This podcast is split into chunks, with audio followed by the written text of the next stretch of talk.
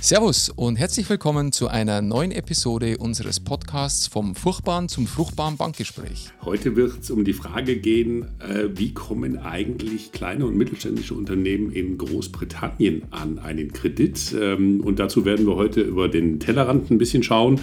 Und wir werden feststellen oder erfahren, dass äh, es in Großbritannien völlig anders läuft und sehr viel digitalisierter. Und darüber möchten wir uns heute auch mit einem Gast unterhalten. Und das ist Freddy Four, die wir gerne vorstellen möchten.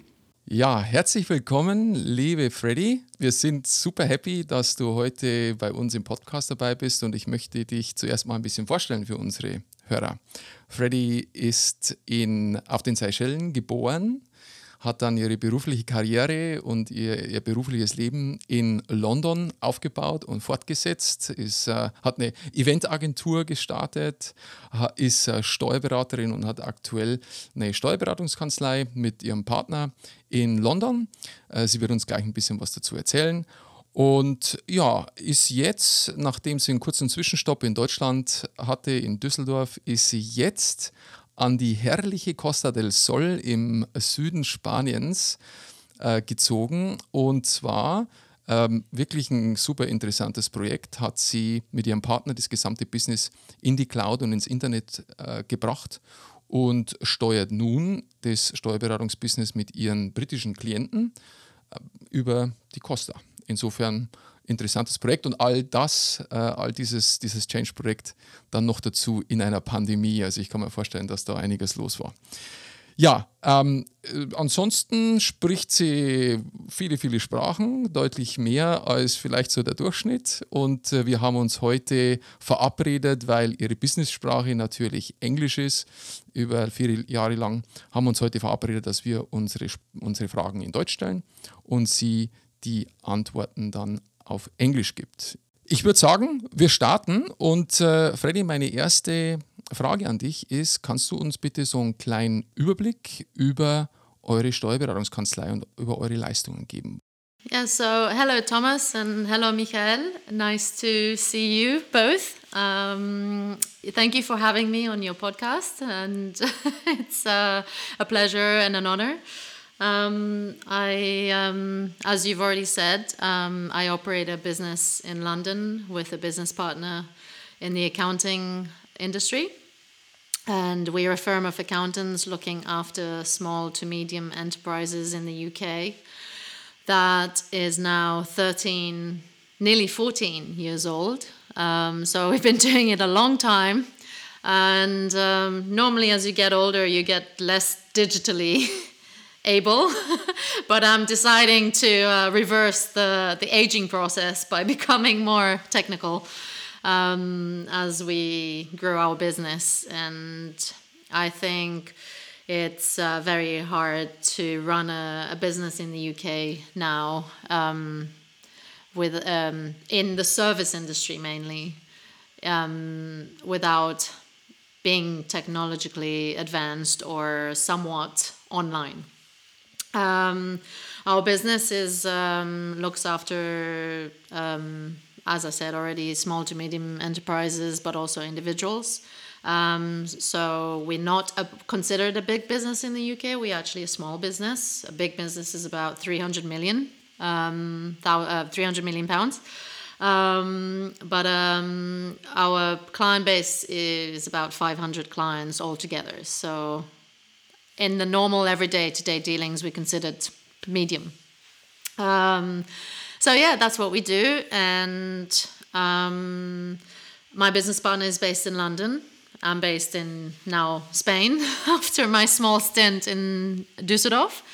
Um, and the my move to Düsseldorf was the reason we became a, a digitally advanced business because um, we were very much a local C drive business, desktop operating business, and because of my distance from London, it drove a very uh, dramatic and fast change into the cloud industry. Okay, perfekt. Also wir freuen uns sehr, dass du heute äh, an Bord bist und gerade deswegen ähm, uns auch erzählen kannst, wie eigentlich kleine und mittlere Unternehmen in äh, UK an einen Kredit kommen. Wir haben in den vorigen Folgen das beleuchtet, welche Schwierigkeiten äh, in Deutschland es gibt für gerade mittelständische Unternehmen, einen Kredit zu besorgen. Und wir haben so ein bisschen gehört, dass es in Großbritannien komplett anders läuft. Und wir wollen heute von dir so ein bisschen hören, ja, wie läuft es denn in Großbritannien? Um, I think it's a little overstated to say it's completely different in the UK, but um, I think maybe during the pandemic, uh, it, we certainly have fast forwarded how fast a, a, small business can get credit. So historically, you would have to go to a bank and present your business case and sit with your bank manager and have your accounts and uh, your your business plan um, or whatever reason you need the loan or the credit for. Um, online banking, digitizing banking has been a, a, primary drive for allowing businesses to be able to get fast loans. Um, the primary reason has always been data protection and being able to identify a business owner. Uh, for banking, usually you have to present yourself at the bank. Uh, but now you're able to do all your security checks online as long as you have a, a good camera on your computer and you can submit your, your documents uh, and they can reference your credit checks against the systems, the banking systems, and other systems in the UK um, that proves your credit rating is good as a business or as an individual. Um, then um, it's easy to get access to reasonably low credits um, online. Of course, if you're going for a bigger credit of, let's say, more than 250,000 pounds, then you would have to go through a very traditional process of going to a, a bank and, um, and, and, and using still very much the archaic systems that is already in place. Um, I think the the loyalty to banking is very different in the UK, which is why the competitiveness to drive an attractive bargain to the consumers, uh, and consumers in this case is the businesses or individuals, has to come from the banks, um, making it easier to access finance, um, because that is probably still the most difficult um, um form of uh, banking um, anywhere in the world. Um, and the competitiveness driven by online banking, on digitized banking, um, makes it more possible to do that remotely rather than having to go to a mhm. bank. Okay. Ähm, Freddy, du hast ja gerade schon auch ein bisschen die Loyalität zur Bank angesprochen. Würdest du sagen, dass die Fremdfinanzierung in einem oder die Kreditfinanzierung in einem britischen kleinen und mittelständischen Unternehmen eine hohe Rolle spielt oder gibt es andere Finanzierungsformen? Weil in Deutschland ist es, sage ich mal, die absolut dominante Finanzierungsform. Und angelsächsische Länder, hört man zumindest immer, sind ja so ein bisschen mehr auch mit Venture-Finanzierungen und alternativen, vielleicht Eigenkapitalfinanzierungsähnlichen Modellen unterwegs. Wie ist da dein Eindruck? I think um, it's there are more options in the UK. I think most businesses have a distrust for banks um, because a lot of it is to do with the financial crisis that we had in 2008.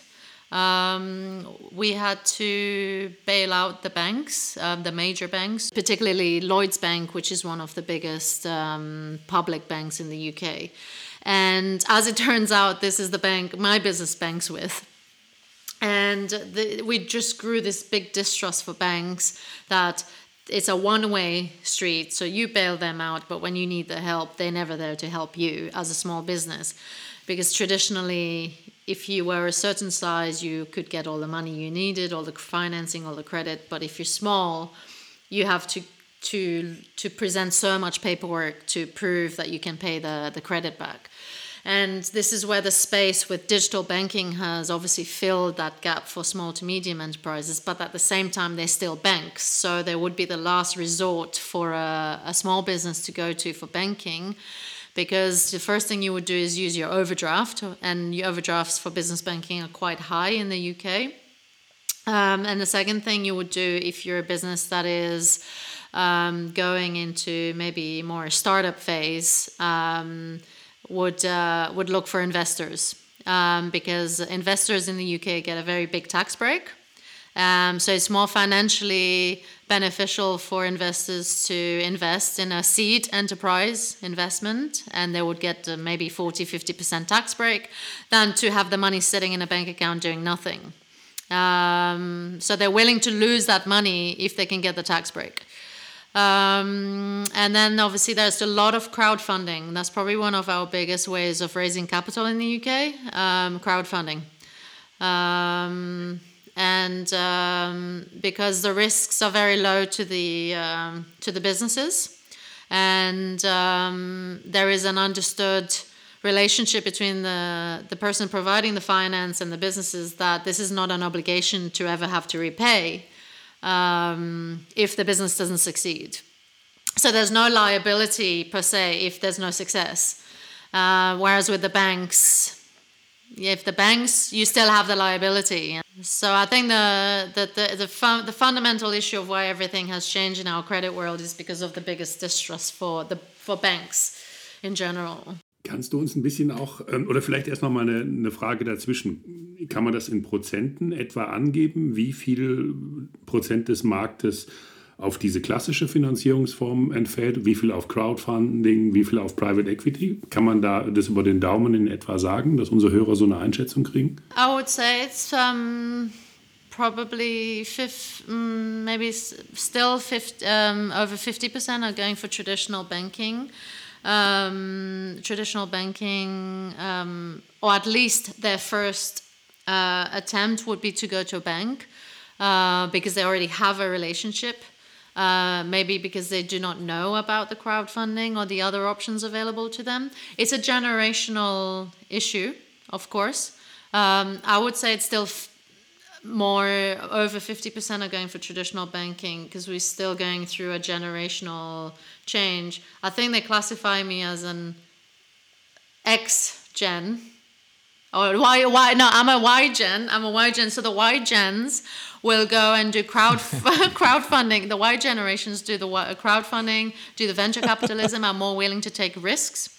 Um, the X generation would go to a traditional bank um, because they still have that mm-hmm. mentality that your high street bank is your your loyal relationship. So there's still a generational gap here, but I okay. think we're moving between Y and Z generation now, and this will very quickly in the next five years tip Ooh, to maybe 60 70% will be financed by crowdfunding, venture capitalism, if not more.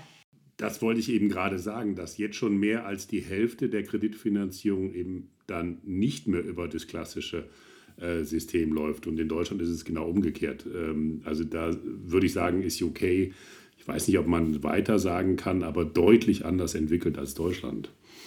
Ähm, kannst du uns vielleicht auch ein bisschen was, äh, in Deutschland ist äh, auch eine große bürokratische Hürde das Thema Rating. Ähm, welche Rolle spielt das denn bei der Kreditvergabe? Bei Crowdfinancing weiß ich gar nicht. Gibt es überhaupt ein Rating und wie läuft es im klassischen Bereich und bei der Online-Kreditvergabe? Hast du da, kannst du uns da ein bisschen was erzählen, wie das funktioniert? The traditional uh, rating in the U in the UK bank infrastructure, the traditional infrastructure, I think, is probably not much different to Germany. I don't know exactly every every aspect of it, but uh, um, you would usually, for any kind of loan, the first, it depends on the size of the loan, firstly, uh, how big um, a, loan is. Um, the bigger the loan gets, the more uh, proof of uh, ability to repay or business plan or the, the, the, traditional sit down, have a coffee with your bank manager, bring your, um, your uh, budget and your forecast for the next five years um, and uh, uh, your assets your liabilities what what is your balance sheet saying how has it changed over the last five years the same boring historical information that doesn't mean anything anymore. Um, the crowdfunding isn't really about what you did it's what about can, what can you do? And um, you do have to present a business case. It's not it's not a cowboy world. It is actually it is regulated um, to a certain extent. Um, you have to present a business case. There is a very secure way of uh, obviously logging in. It's not, um, I think you have to be invited into a crowdfunding to be able to access uh, the crowdfunding. Uh, there is obviously a higher interest payment to a crowdfunder than a bank um, because the risk is all on the funder. So, um, when the repayments are due, then it's very expensive. It's not a very attractive option for the business, but it is a very quick way of raising money if you cannot get it through a bank. Um, and uh, the process, the regulatory, um, I think, I don't know very much about the regulation behind a crowdfunding platform, um, but they are regulated and they're not a bank, but they are regulated and um, how I, I, I, I couldn't be sure. um, yes, uh, and then there are government initiatives uh, which are more like venture capitalism that um, um, if the company qualifies to, it depends what industry you're in. Uh, if you qualify for those types of um, fundraising. I think some of them are called seed enterprise investment schemes, and and uh, another one is um, um, investment enterprise investment schemes. So dependent on your the individual's um, the investor's ability eligibility to invest, depending on the tax breaks they get. That's a very attractive option for businesses to, to go for if the investor is willing to invest in the business then the, the interest rates are, a lot lower because the tax breaks that the investor gets um, is it could be anywhere between 40 to 50 percent on on their tax return. Um, so it's a very attractive option for investors to use if they have a lot of wealth lying around, not doing a lot. Obviously, the crisis means that people are not saving in banks anymore because um, there are no interests being earned. So a lot of people have a lot of cash to invest in startups. Und du hast, du hast ja auch schon den Vertrauensverlust angesprochen, der in die Banken seit 2008 besteht. Auch, yeah. auch eine Motivation wahrscheinlich dabei. Yes, exactly. Yes. Interessant, 50% Crowdfunding, das ist für, für deutsche Finanzierungsverhältnisse ist fast unvorstellbar, würde ich sagen. Finde ich echt spannend. Das kommt langsam bei uns auch, aber, aber es ist noch echt, würde ich sagen, deutlich geringer. Wenn jetzt, wenn jetzt ein Unternehmer sich schlau machen möchte, um mal ein bisschen zu sehen, ich, Kickstarter ist so etwas, was so für mich als halbwissenden ähm, Name ist, der da durch den Kopf schwirrt. Hast du noch andere Namen, wo man mal sehen könnte, was da so abgeht? I think the main one is called crowd, crowdfunding.com is the initial one that I know about, yes. Was machen denn äh, in UK Unternehmen, die in der Krise sind? Also du hast eben gesagt, äh, die Banken helfen nicht wirklich, äh, deswegen auch der Vertrauensverlust. Ähm, was passiert jetzt, wenn ich als, als Unternehmer in die Krise komme und ähm, ja dringend einen Kredit brauche? Über Crowdfunding bekomme ich das da? Oder wie komme ich dann in der Not an mein Geld? I, I, think the word crisis is probably not a very attractive option for any investor. Um, to be honest, uh, I, uh, crowdfunding would not typically be used to help businesses in a crisis. Obviously, I guess it depends on the crisis uh, and what the potential of the business is. How the business chooses to package that crisis on crowdfunding is, of course, very important because you don't want to set off alarm bells in in investors' heads that the business is in crisis. If the business is absolutely in crisis, then uh, I think the typical behavior of a business in crisis would be to use a credit card first, to uh, to still go down the traditional route because the banks are probably more suited to finance uh, businesses in crisis. Um, but of course it wouldn't be very easy to access funds i would i would say um, then you have to go directly to your investors ich finde das sehr spannend. Äh, Habe ich das eben richtig verstanden, dass man zuerst seine Kreditkarte einsetzt? Ja. Is that not a thing uh, in Germany? Is there, is there you don't use a credit card in businesses? absolut ungewöhnlich. Um, um, dir ein Beispiel zu geben, ich brauche 200.000 Euro jetzt Bridge Financing. Mache ich das mit der Kreditkarte? Nee. Uh, well, um, you can get fairly big overdrafts on a credit card. So I think, uh, dependent on the size of your business, of course, um, a credit card is always the first option for a, a business in the UK um, if they have accessibility to that form of finance. Um, if that is not an option, I think they would then follow it up with going to their bank because they already have that relationship with the bank um, crowdfunding and venture capitalism and bringing investors on board are mainly used for situations where they, as you say, they want to do a restructuring, but it's a positive move for the business, not a crisis move. Um, and similarly for a startup where people are buying into the idea, but the startups themselves don't have the finance to make the dream bigger than it can be crisis will always be a, an issue for the banks. Um, I, I, think although we are modern and moving towards uh, a much more digitalized banking system, I think the banks still hold the power, the balance of power when it comes to crisis.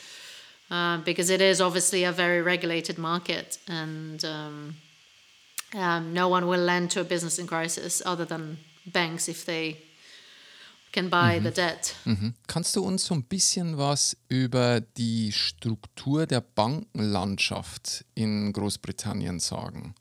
Ich denke, als du äh, nach Deutschland gekommen bist und plötzlich an mehreren Ecken Sparkassen und Raiffeisenbanken und andere Genossenschaftsbanken äh, da sind, das, ist, das war für dich etwas Neues. Kannst du uns sagen, wie wie das in, in Großbritannien ist, weil ich denke, das hat ja auch einen Einfluss auf Wettbewerb und einen Einfluss auf das Angebot, das die Banken haben. Wenn es nur ein paar große Player gibt, dann verhalten die sich vielleicht anders zum kleinen und mittelständischen Unternehmen, als, als wenn es, wir hatten es letzte Mal gesagt, 1500 Banken in Deutschland gibt. That's a lot of banks, yes. Um, I I remember um, every, I think every bill I ever got in Germany had a different bank allocated to it. I think Mercedes has its own bank and VW has its own bank. And this is for me crazy that a car company, what has car got to do with banking? It's crazy to me. Um, but that how that's how it works there. Um, in the UK, um, I would say up to seven, eight years ago, your traditional Barclays, HSBC, Lloyds Bank, um, Santander, um, uh, Deutsche, um, oh, can't remember the Deutsche, Deutsche Bank. Is it Deutsche Bank? Yes. Um, uh, all the main players. Um, the thing that has changed a lot for businesses is you cannot go. So when I lived in Düsseldorf, uh, I could go down the high street, and we call it High Street, by the way. It's um, it's the main street of a town. Um, down the high street, um, and I can walk into at least six different banks and do business in Germany um, or personal business.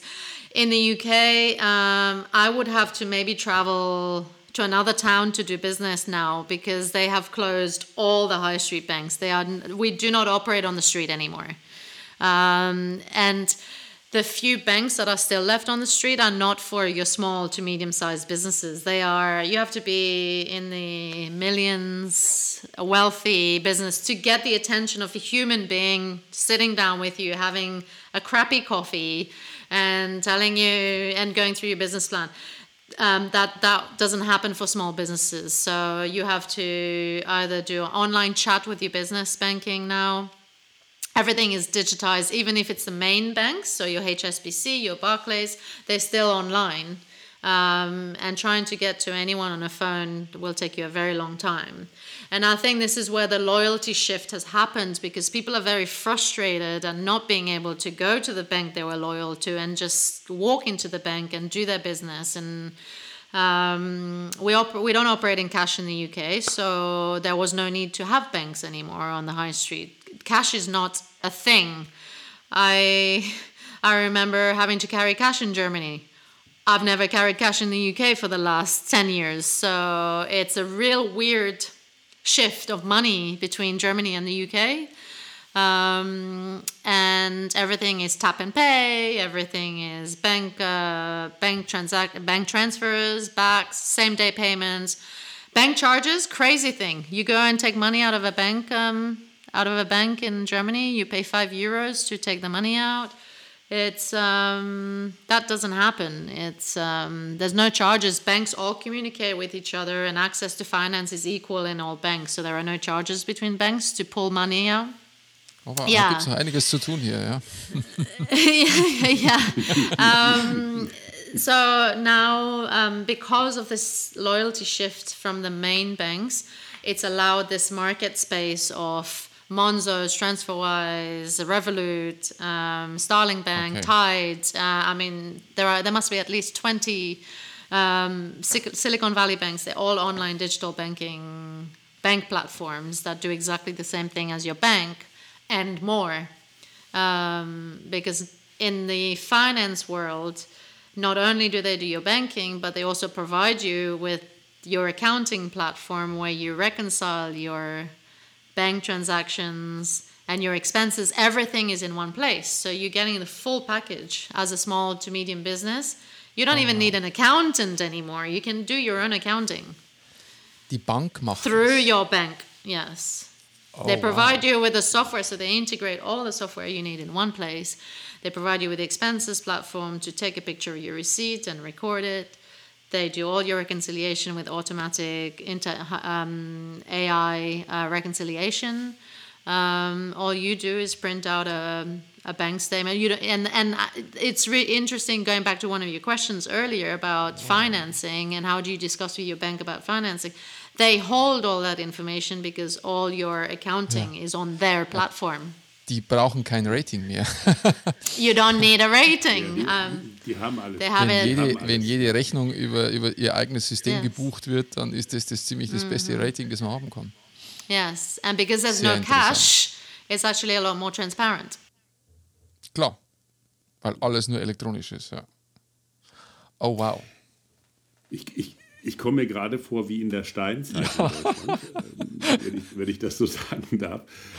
Ähm, gibt es eigentlich deutsche Kunden in, bei den UK-Banken? Ich meine jetzt nicht die ganz großen, sondern mittelständische Kunden. Wie ist da deine Beobachtung? Ich stelle mir das gerade ein bisschen schwer vor, aber gibt es das?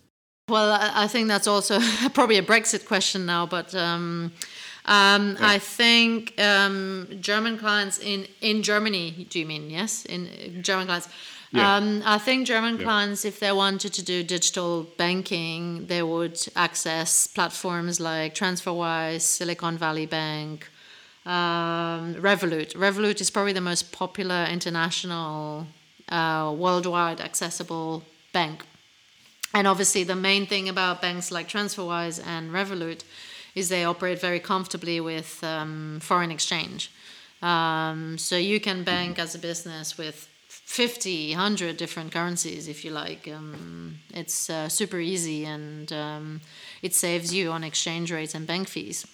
Um, so yes, German German clients could access, but I, I think it's it's whether that brings a disadvantage to them into the German market when they need to go and attract loan somewhere else or or whether it integrates with the accounting platforms or um, whether the accounting platforms are sophisticated enough to integrate with them um, and how regulated how these banks are regulated in Germany and accepted. Um, but yes you can bank anywhere in the world if you you want to as a business At the end of the day, banks are, are solely service providers. That is that is the basic message. Yes, yeah, absolutely. It's turning.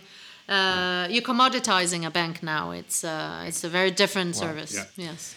Haben kleinere und mittelständische Unternehmen in Großbritannien eine Bankverbindung oder in der Regel mehrere? Uh, well, my business, for example, has we started off with one bank. Actually, we started off with Barclays, and then we moved to Lloyd's, um, and now we deal with Barclays, Lloyd's, Revolut, TransferWise, Tide, and we diversify our risk. Um, the reason why is because uh, our um, financial regulatory body uh, will not cover if you're in a crisis and the banks just fall apart. They will not cover more than eighty-five thousand uh, pounds of cash available in a bank. So most businesses now will have more than one bank account if they have a lot of money, um, and only ever have a maximum of eighty-five thousand in one bank account because then the, the UK banking system would have to refund the customer that money. Um, and therefore, you would um, obviously, yes, you would act, try and access loans from any any one of them that would give you a loan. But of course, I am of the strong suspicion that the traditional banks are very connected to each other. So there is nothing that Barclays doesn't know about you that Lloyd's doesn't know, already know about you. They are, I would say, they are connected because they are they're not independent. They are in some way, shape, or form owned or run or regulated by the, the government, and therefore they are restricted to um, to their behaviors and and how and how you can approach them. Um, so I think typically you would maybe go to your traditional bank for a loan, but also go to your digital platforms for a loan and see which one is willing to play with you first. Also einen gewissen, gewissen Wettbewerb, gewissen Wettbewerb auch zwischen den Banken yes. zu entfachen dann. But all of those ja. banks throughout the COVID crisis have been able to offer the same loans. So there's been no differentiation between an established traditional bank such as Barclays or Lloyd's or, or HSBC than a Monzo bank or a Starling bank or TransferWise or Revolut. They've all had access to the same pool of funds from the government to distribute out to to the customers. Um, so in that way, they've been treated equal um, in this situation. Yes. Ja, liebe Hörer, wir sind schon fast am Ende unserer Folge. Äh, Freddy, wir, glaube ich, können uns noch auf die nächsten fünf Folgen verständigen. Es gibt so ja. viel zu lernen äh, aus UK. Ich äh, habe in dieser Folge ähm, ja, ein gänzlich anderes Verständnis über den UK-Bankenmarkt bekommen. Und die Frage ist, was uns in Deutschland da erwartet. Ähm, ja, das würden wir gerne fortsetzen. Für heute muss es aber Schluss sein, weil wir uns immer äh, vorgenommen haben, in einer halben, guten halben Stunde unsere Hörer zu informieren.